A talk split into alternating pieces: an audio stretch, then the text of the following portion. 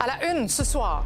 Sa maison, c'est celle qui est détruite juste en arrière, mais comme plusieurs aînés ukrainiens, elle refuse de quitter son domicile et son village. Nouveau info en Ukraine, la survie des aînés en plein cœur de la guerre. Pendant ce temps, Poutine hausse le ton, Biden réplique. L'itinérance au féminin, une réalité qui se conjugue différemment. Les femmes doivent marcher toute la nuit. Si elles sont statiques, elles ont beaucoup plus de risques de se faire violer. Chemin Roxham, Québec ajoute de la pression sur les autres provinces. Le problème du Québec, c'est aussi le problème du Canada. Il y a une limite à ce qu'on est capable humainement de faire. Voici votre fil de la journée.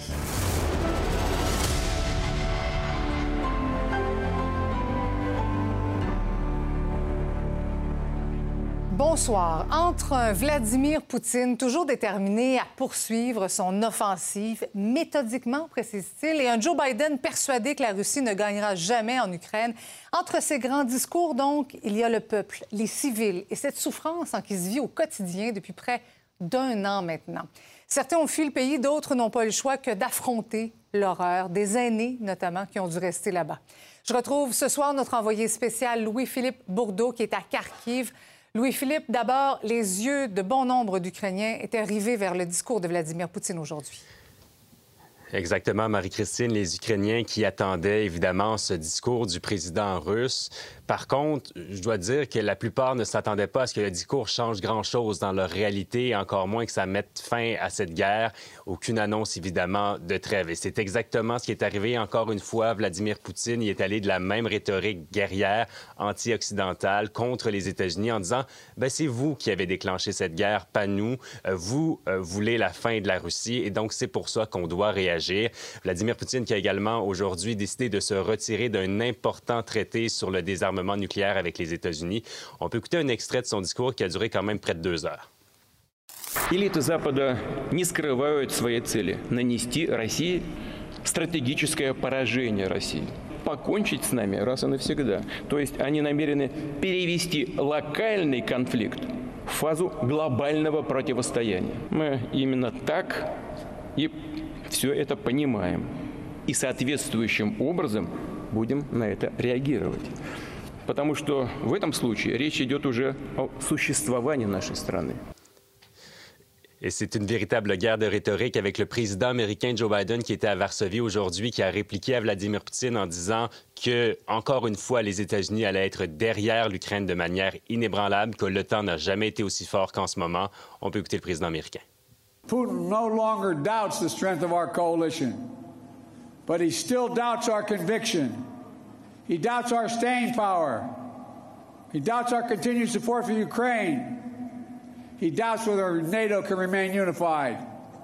But there should be no doubt. Our support for Ukraine will not waver. NATO will not be divided, and we will not tire. Et Louis-Philippe, bien loin de la politique, tu nous parles aujourd'hui probablement de la Mhm. population la plus vulnérable de l'Ukraine.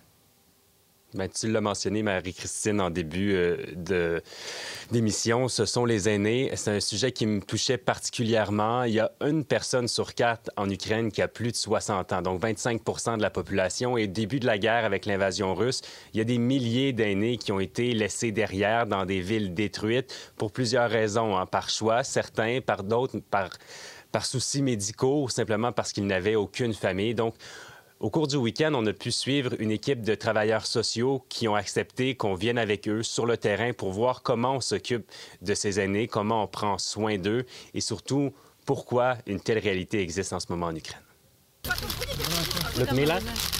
Nice to meet you. Ces maisons détruites, ces routes désertes, c'est à Koroshkine, dans l'est de l'Ukraine. C'est un village sans histoire qui a eu la simple malchance de se retrouver sur la route des troupes russes. C'est là que l'organisme Helpage, qui vient en aide aux aînés, nous a permis de suivre leur travail sur le terrain.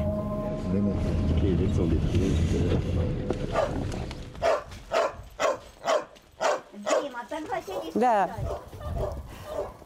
Нина, Нина Владимировна, что вы раздеты, а? А мне жарко. Нина Дмитриевна, У меня ж ну круг что вы горячий. опять вы это? Круг горячий, я же девка еще. on suit la travailleuse sociale de Elle Page et elle s'en va justement rencontrer l'une de ses bénéficiaires, Nina, qui a 82 ans. Sa maison, c'est celle qui est détruite juste en arrière. Mais comme plusieurs aînés ukrainiens, elle refuse de quitter son domicile et son village. 9 часов вечера, 4 апреля. Легла отдохнуть. Легла отдохнуть. Думаю, устану, потом поем. Только легла. Оно как такой взрыв страшенный. Я лежу, и на мне потолки попадали, четыре комнаты. Все потолки попадали, и шифер сидел. Чего не захотела? Так Господь управил. Понимаете, знаешь, мне так надо, такая моя судьба. Чего же буду текать от такой жизни, хорошей жизни. И, и там где-то побегу, и там что-то меня э, по- постигнет. Понимаете, какая такая жизнь. Нет, я с этой жизни не текаю, не хочу текать. En ce moment, euh, Ludmilla, donc la travailleuse sociale, est en train de parler avec Nina. Ça fait partie de ses tâches, discuter, mais surtout briser l'isolement des aînés. Большую часть э, своей жизни они всю жизнь зарабатывали на этот дом. Они привыкли к этому селу. Им дороги эти места, и их соседи, и их друзья здесь. Nina vit maintenant dans ce petit bâtiment tout juste à côté de sa maison, sans eau, sans électricité, en plein hiver. Мне приятно с ней поговорить. Она очень хорошая женщина. Они молодцы девчата. En Ukraine, c'est le quart de la population qui a plus de 60 ans. Et dès le début de la guerre, plusieurs ont été laissés derrière. Certains par choix, comme Nina, mais d'autres parce que personne n'était là pour les aider à fuir. Очень много бабушек, дедушек, которые оказались просто заложниками квартир. Prochaine étape, la livraison de dons humanitaires dans un des quartiers les plus dévastés de Kharkiv, où les trous dans les immeubles sont un rappel des combats violents qui ont eu lieu ici. Ага, есть.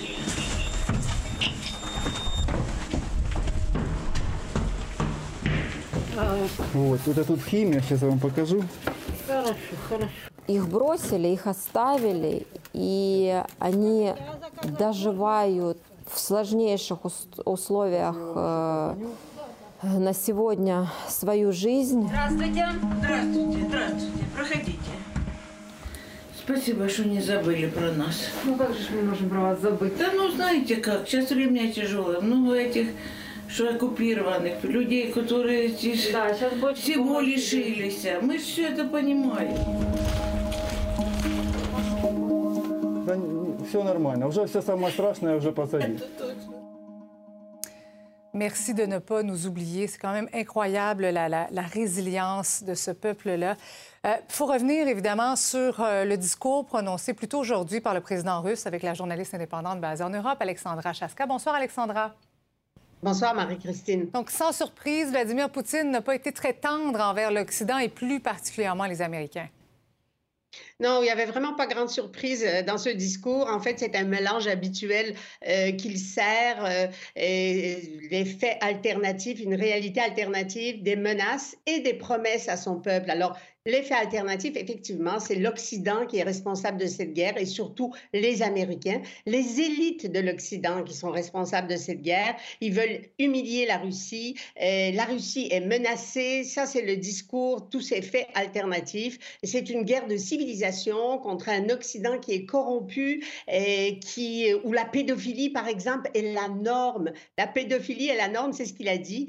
Et euh, donc, la Russie se défend contre cette attaque.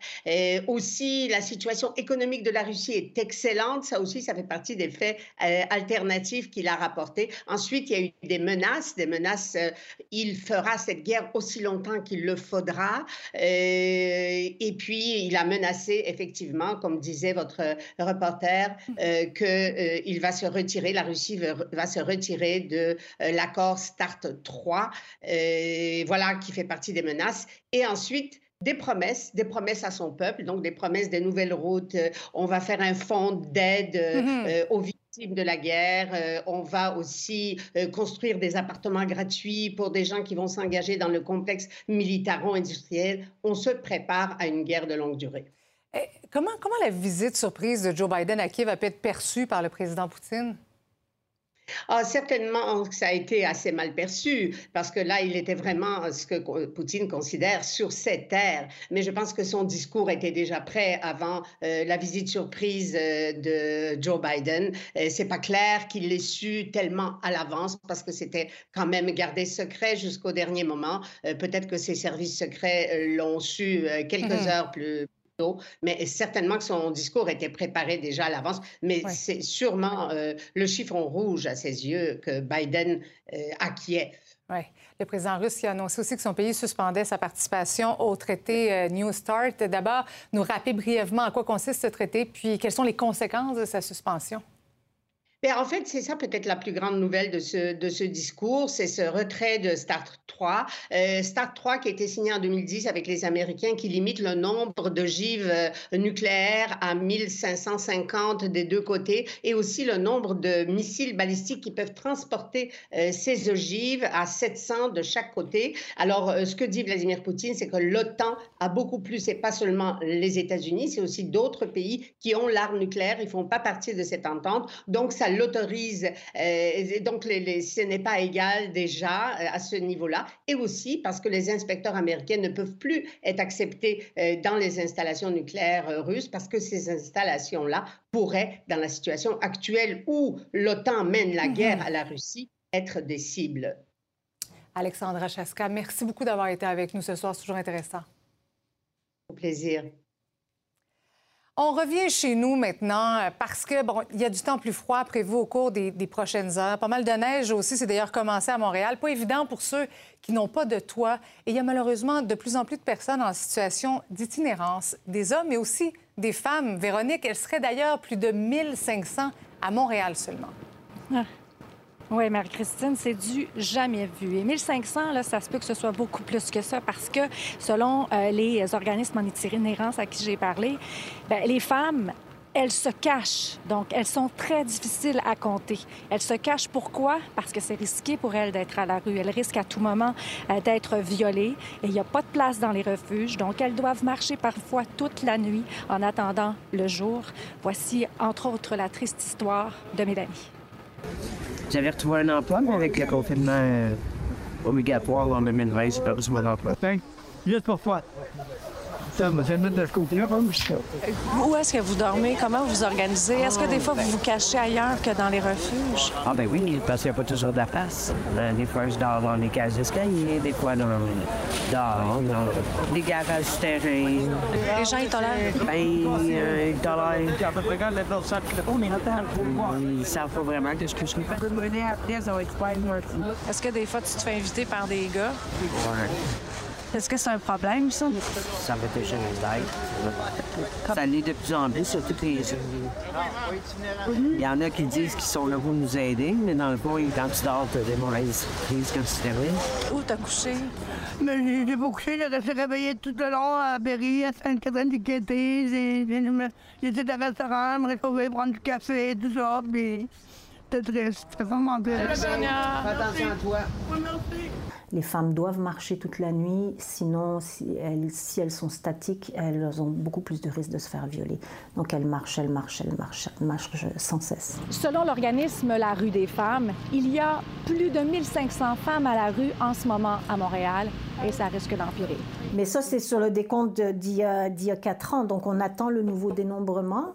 Le portrait ne risque pas de, s'améliorer pour les femmes. Je, pour l'instant, je ne vois pas. Je, on est très inquiète. Les problématiques de santé mentale, euh, la consommation qui, qui, qui, est épouvantable au niveau de la qualité ou de la non-qualité. Et on le voit. Hein. on le voit. maintenant, on peut aller dans n'importe quel quartier. On trouve des personnes qui sont en état d'itinérance.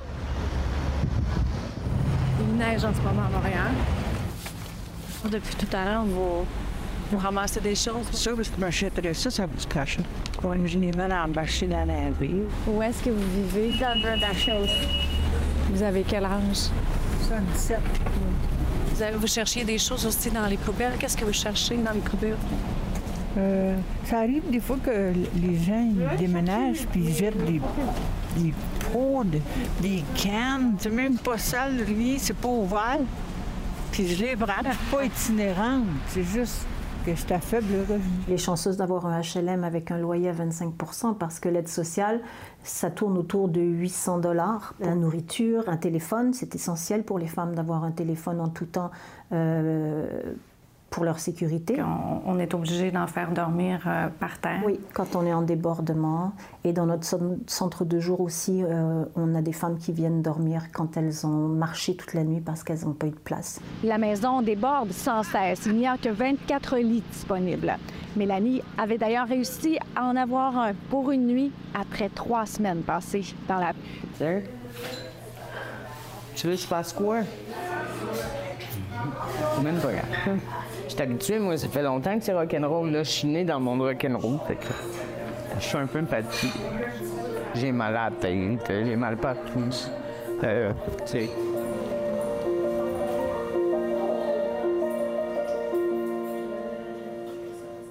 Oui, euh, réalité euh, tellement euh, difficile. je poursuis cette discussion avec le porte-parole de l'opposition officielle en matière d'itinérance à la Ville de Montréal, Benoît Langevin. Bonsoir, M. Langevin. Bonsoir. le reportage de ma collègue Véronique. Euh, l'itinérance, ça se conjugue pas seulement au masculin. Euh, il y a plus en plus de femmes à Montréal. Pourquoi il y a plus en plus de femmes en situation d'itinérance, selon vous? Bien, j'ai envie de dire qu'il y a une exacerbation au niveau de l'itinérance pour l'ensemble des catégories. Mhm. Euh, on le voit, on le voit au niveau des refuges, on le voit, on le voit au niveau de, le, de, tous les refuges qui se font utiliser à pleine capacité. Il faut faire des lits d'appoint, il faut ouvrir des refuges d'appoint. À chaque hiver, j'ai l'impression qu'on est toujours en train de... Ben oui, on voit des dames dormir On est en train de vivre une nouvelle hiver, euh, comme si l'hiver n'arrivait pas, surtout dans un contexte post-pandémie, on va le mettre entre mm. guillemets.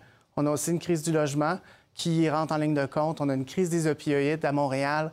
On a un euh, réel défi au niveau de nos populations vulnérables.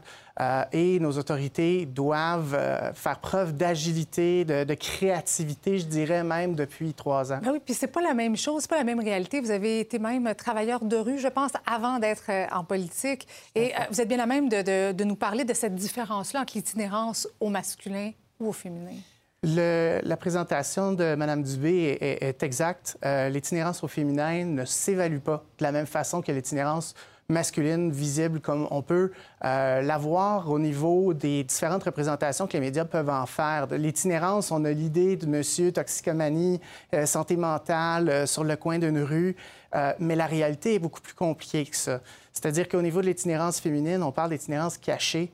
Ce qu'on voit, c'est juste la cime de l'iceberg. Hmm. Et on a aussi une réalité où, dans cet iceberg-là, on peut se rendre jusqu'à de l'instabilité résidentielle. Et entre la réelle situation d'itinérance et l'instabilité résidentielle, il y a toutes sortes d'épisodes entre ça.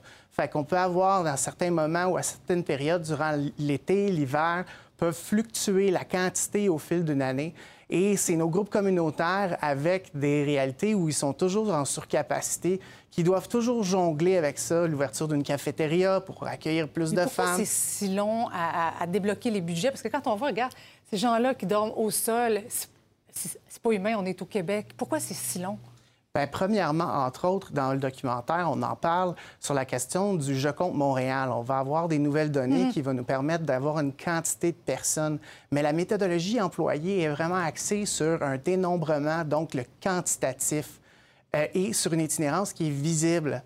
Fait que quand on parle des femmes, on n'a pas un portrait exact. Puis la preuve, c'est que l'offre de services au fil des années ne s'est pas développée au même rythme non plus. Mm-hmm. On investit scientifiquement dans de la recherche qui est adaptée à un type d'itinérance qu'on voit, qui dérange, où la cohabitation est toujours un enjeu, mais il y a tout ça un peu plus silencieuse, celle qu'on voit moins. Là.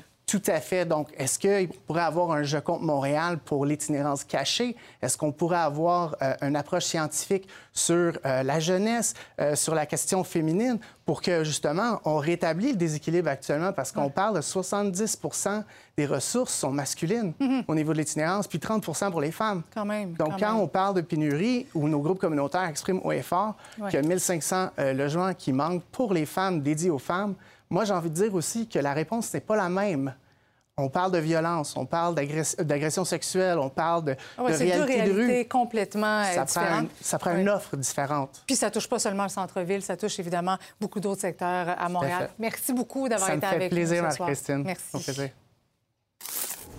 Maintenant, le premier ministre François Legault continue son opération de communication dans le reste du Canada à propos du chemin Roxham. Euh, après avoir écrit directement à Justin Trudeau en fin de semaine, il a envoyé une lettre euh, publiée aujourd'hui dans le Globe and Mail pour interpeller les autres provinces à ce sujet-là. Simon, donc, quel est l'objectif du premier ministre exactement? Bien, le but, d'une part, euh, c'est de convaincre le gouvernement fédéral qu'il faut agir maintenant dans le dossier du chemin Roxham. C'est ce qu'il a fait par tenter de faire, du moins par l'entremise de sa lettre écrite dimanche à Justin Trudeau. puis, ben, le but de la lettre publiée dans le Globe and Mail, c'était principalement d'essayer de de parler au, euh, au ROC, hein, au Rest of Canada, euh, parler à ses homologues des euh, autres provinces aussi, parler aux, citoyens aussi, citoyennes des autres provinces pour les sensibiliser à savoir que le problème du chemin Roxham n'est pas un, un, problème uniquement québécois, mais bien est un enjeu qui touche euh, le Canada au complet. Parce que, bon, euh, si euh, les gens entrent, bien sûr, à, à, Roxham et s'en vont dans d'autres provinces, bien, ça peut évidemment toucher les autres provinces. Puis là, le, premier ministre s'est bien défendu en disant aujourd'hui qu'il n'y a pas que des, des, enjeux négatifs dans le dossier du chemin Roxham, mais il n'y a pas juste des considérations comptables non plus, parce qu'il a été critiqué là-dessus en mm-hmm. parlant des coûts, qui devaient se faire rembourser des coûts par Ottawa.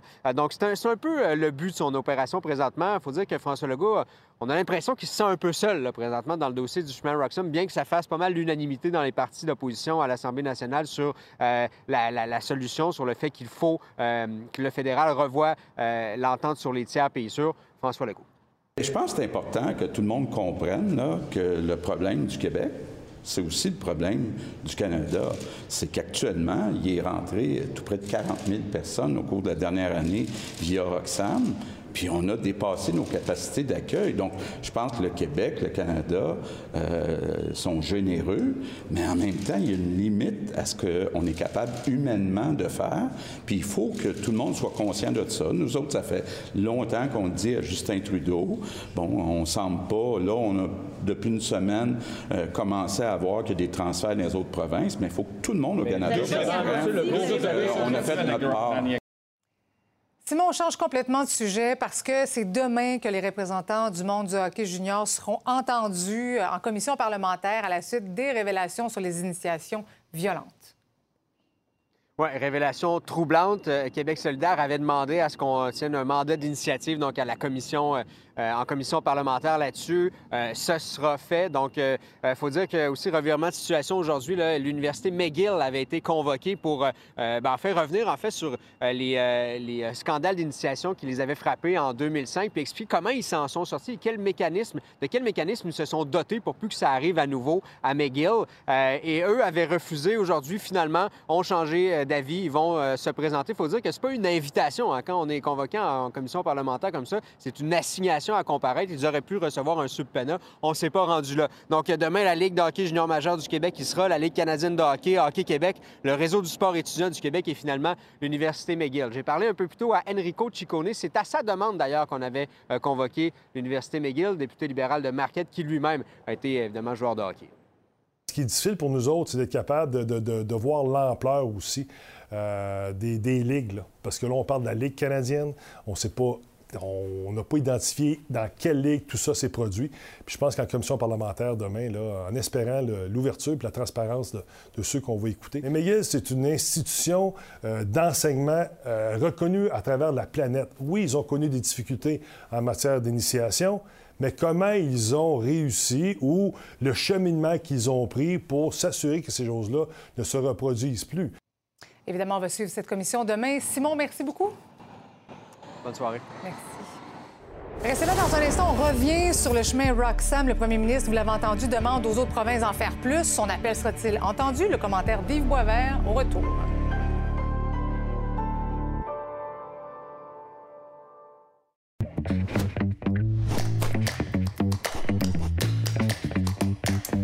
Salut Yves. Salut Marie-Christine. Chemin Roxham encore et encore. Bien sûr. Euh, François Legault qui en remet une couche aujourd'hui.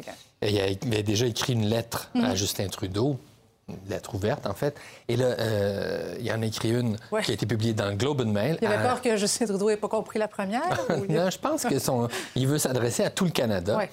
Et euh, parce que il ne faut pas oublier un truc, c'est que l'an dernier, il y a eu un nombre record de demandes de, mhm. réfugiés et un, un, nombre record particulièrement au Québec. Et le Québec a 64% des demandes d'asile ont été faites au Québec. Alors, euh, ça met une grosse pression sur le système, ça, engorge des services sociaux. Et depuis longtemps, M. Legault, la CAQ se plaint de ça, il faut fermer le chemin Roxham, il faut trouver des solutions. Le gouvernement fédéral n'a pas l'air de trop euh, réagir. Mais là, la pression a vraiment augmenté. Et pour la première fois, en tout cas dans ces mots-là, moi c'est la première fois que je vois ça, le ministre de l'Immigration, Sean Fraser, à Ottawa, a dit oui, c'est une pression démesurée sur euh, le Québec et donc on va agir.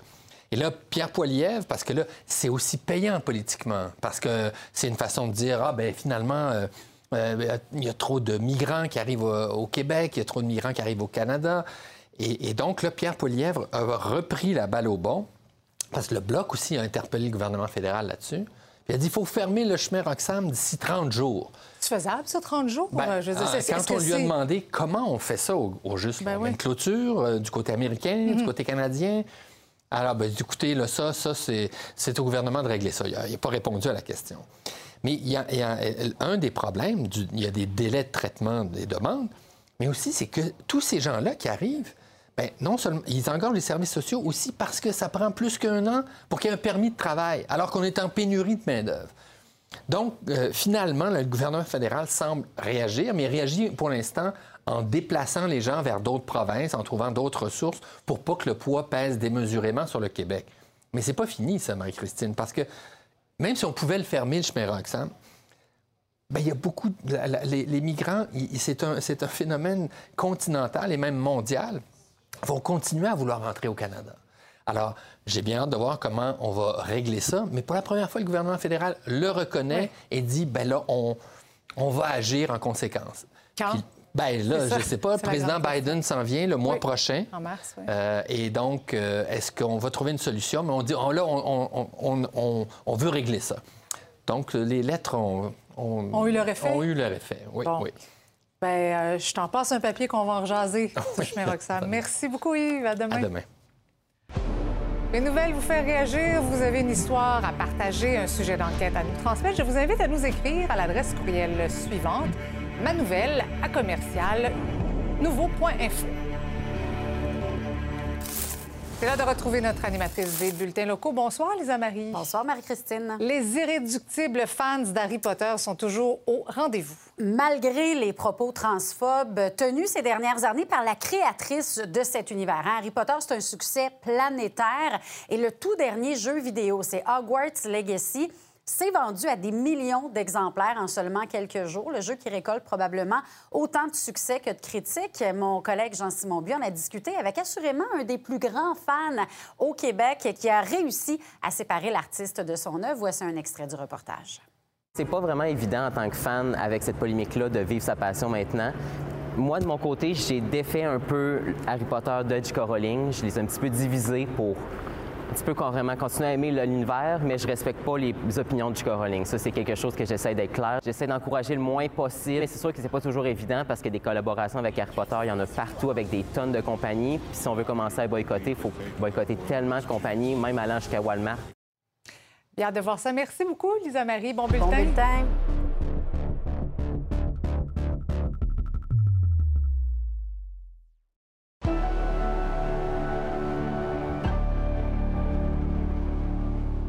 Tout est en place pour euh, construire près de 10 000 logements sociaux au Québec, alors que les besoins sont criants. Le problème, c'est que rien ne bouge puisque le financement n'est toujours pas là. Une situation inacceptable selon des organismes communautaires. Ils demandent donc au gouvernement Legault de leur octroyer de l'argent dans le prochain budget. Les détails avec Anaïs Elboujdani. Les besoins sont énormes, mais les réponses que nous avons présentement aux besoins ne sont pas suffisantes. Et ce qu'on veut, c'est que les sommes qui avait été promis il y a quatre ans par le gouvernement descendent maintenant. Ils ont les terrains, ils ont les permis, ils ont les plans.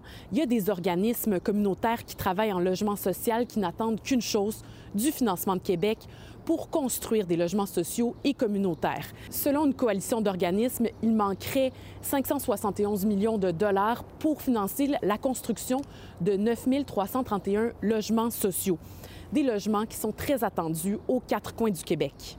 Il y a des ménages qui payent 50, 60, jusqu'à 80% de leur revenu juste à se loger.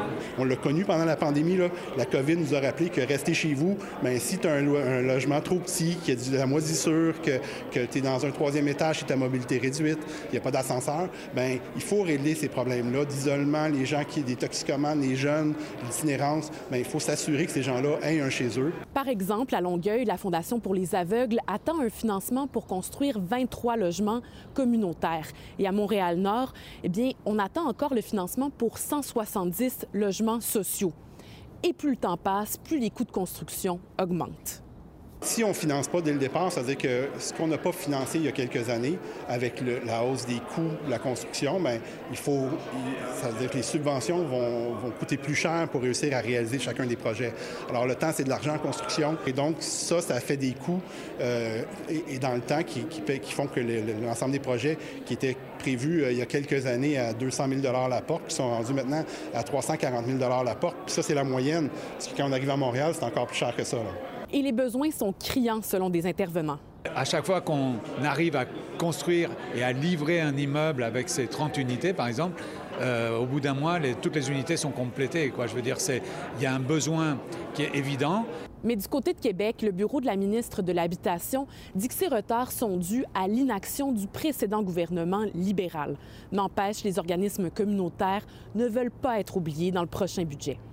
Nos demandes pour le, pour le budget, le prochain budget, puis qu'on demande au gouvernement actuel, c'est d'avoir une programmation de 5 000 unités dans les 10 à chaque année pour les 10 prochaines années, ce qui nous amène grosso modo à 50 000 clés.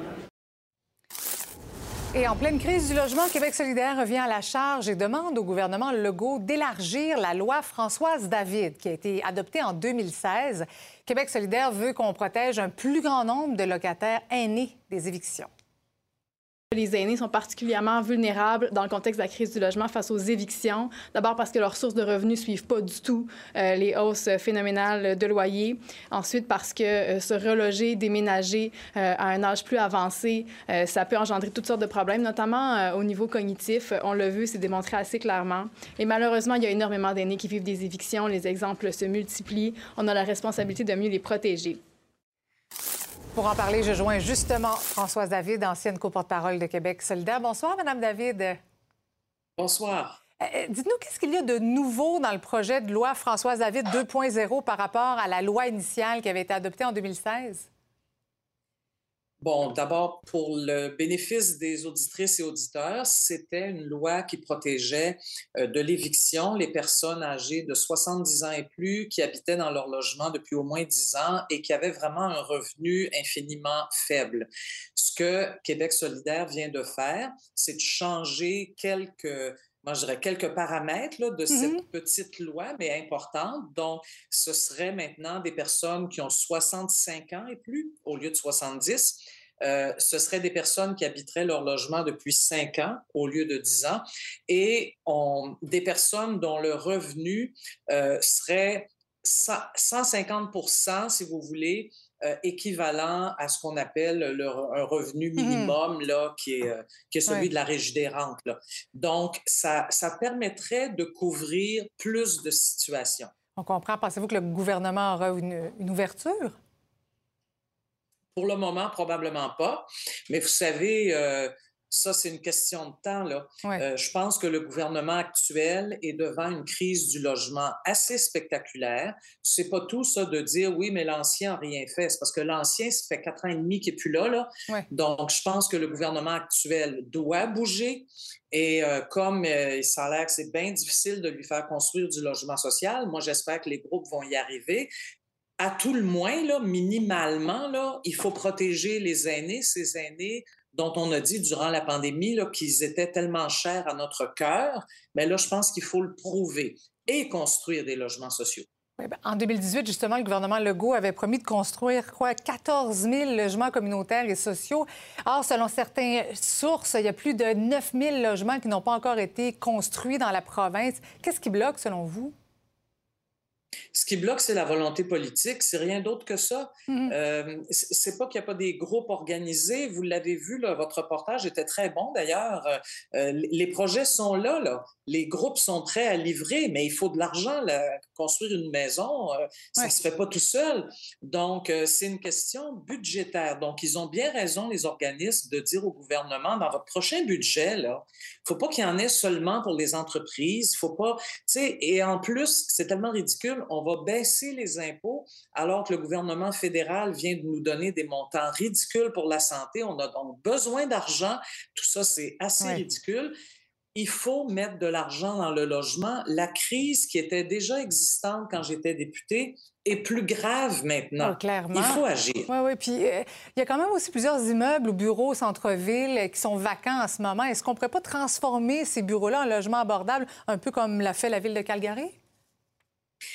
Moi, je trouve que c'est au moins une piste à explorer. Je vais être bien franche avec vous, je ne suis pas une grande spécialiste des bureaux du centre-ville, mais si effectivement on se rend compte à Montréal qu'un bon nombre de ces bureaux vont demeurer inoccupés pour je ne sais combien d'années, parce que dans les faits, beaucoup de travailleuses et de travailleurs maintenant travaillent au moins en partie en télétravail, ben, pourquoi ne pas au moins explorer sérieusement Mm-hmm. la piste d'une conversion en logement? Mais alors là, quel type de logement? Des logements sociaux, des logements abordables ou des logements de luxe? Mhm. Ça, ça va faire partie de la discussion aussi.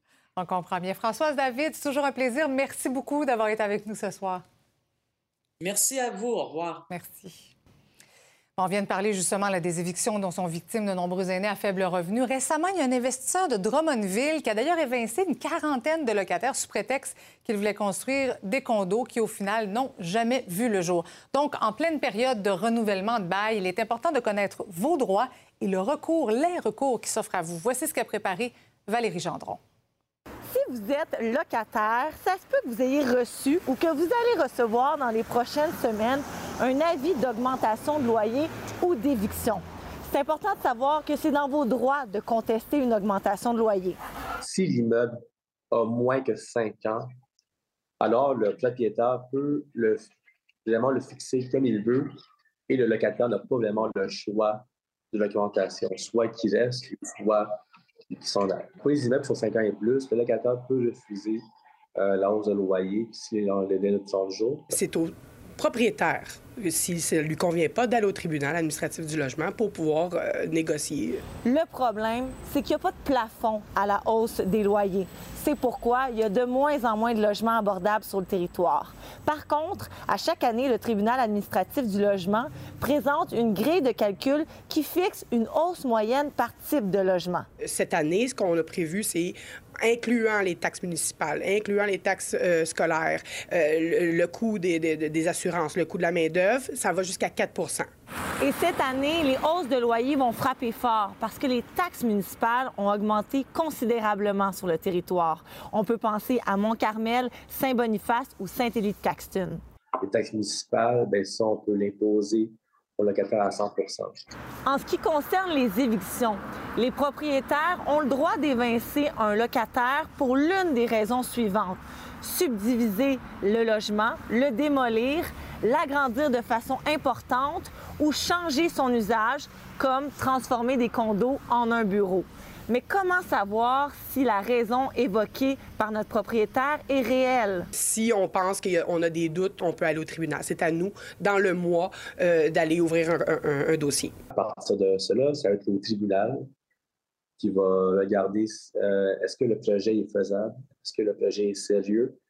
Euh, si la réponse est oui, dans ce temps-là, euh, l'éviction sera permise. Le locataire a droit à une indemnité minimale de trois mois de logement dans une reprise du logement. Là, ça ne sera pas au, locataire de, faire une, demande de, au tribunal, ça va être au, au locataire de le prouver.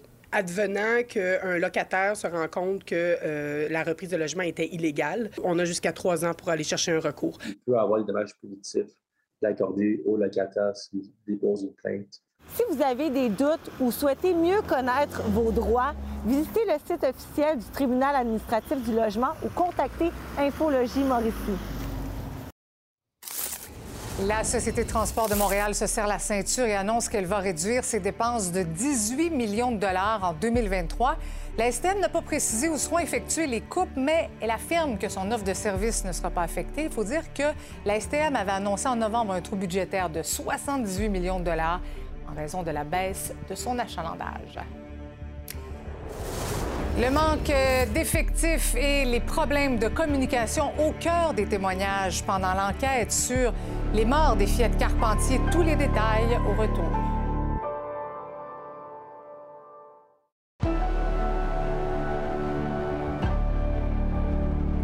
On suit toujours euh, ce qui se passe euh, à l'enquête publique sur l'affaire Carpentier. On est revenu aujourd'hui sur les lacunes et le manque de personnel de la Sûreté du Québec dans les heures en suivant la disparition des fillettes et de leur père. Mathieu, donc le coroner Luc Malouin a réagi de plus en plus, on le sent, devant les problèmes de communication relevés lors des témoignages des policiers.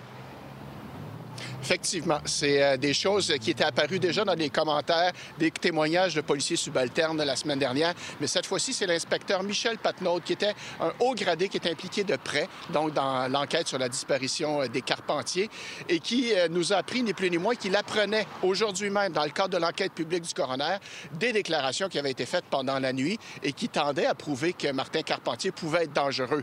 Luc Malouin, qui est un homme entier, qui a son caractère, a dit, écoutez, c'est pas normal que vous appreniez aujourd'hui des déclarations euh, qui datent de deux ans et demi. Alors, on se serait attendu à mieux, évidemment. Le coroner Malouin qui, en même temps, disait Déjà à 8 heures le matin, on trouvait que ça avait l'air d'un enlèvement. Comment se fait-il qu'on n'ait pas déclenché l'alerte Amber, mm qui n'est arrivée donc euh, qu'en après-midi? Finalement, ce qui ressort, c'est ce manque de coordination finalement sur le terrain. Marc Leblanc est un sergent retraité de la Sûreté du Québec. Il est arrivé au témoignage aujourd'hui en disant J'étais le premier officier. Quand je suis arrivé sur le terrain, il n'y avait pas d'officier en place, très peu de gens qui faisaient de la recherche.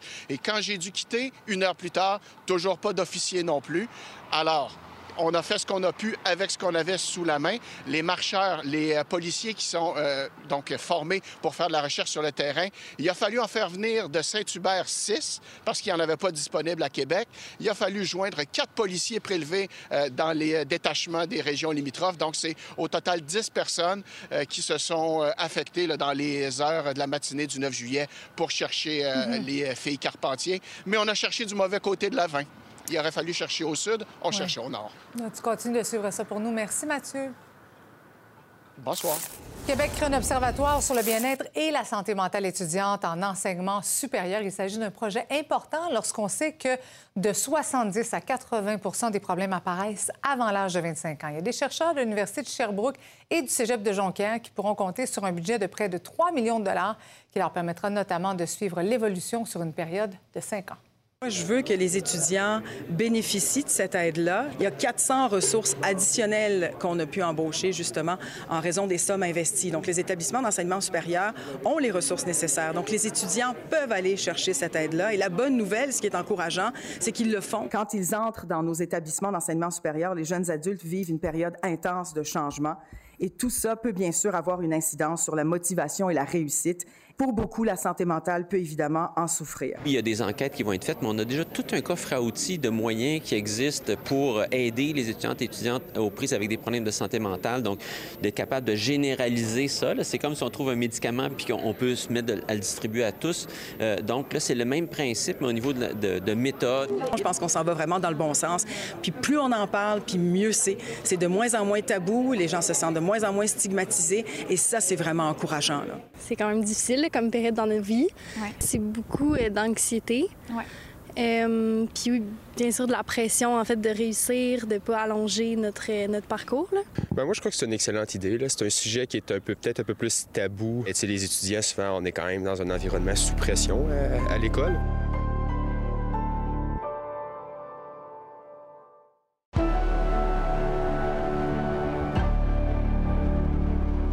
L'inflation ralentit légèrement sa progression au Canada en janvier. L'indice des prêts à la consommation qui a augmenté euh, de 5,9% sur une base annuelle euh, après avoir affiché une hausse de 6,3 en décembre. La baisse est cependant plus légère euh, au Québec. L'indice est passé de 6,3 à 6,2. Mais encore une fois, ben, le prix des aliments continue de monter, notamment celui du poulet, des produits de boulangerie, des produits laitiers.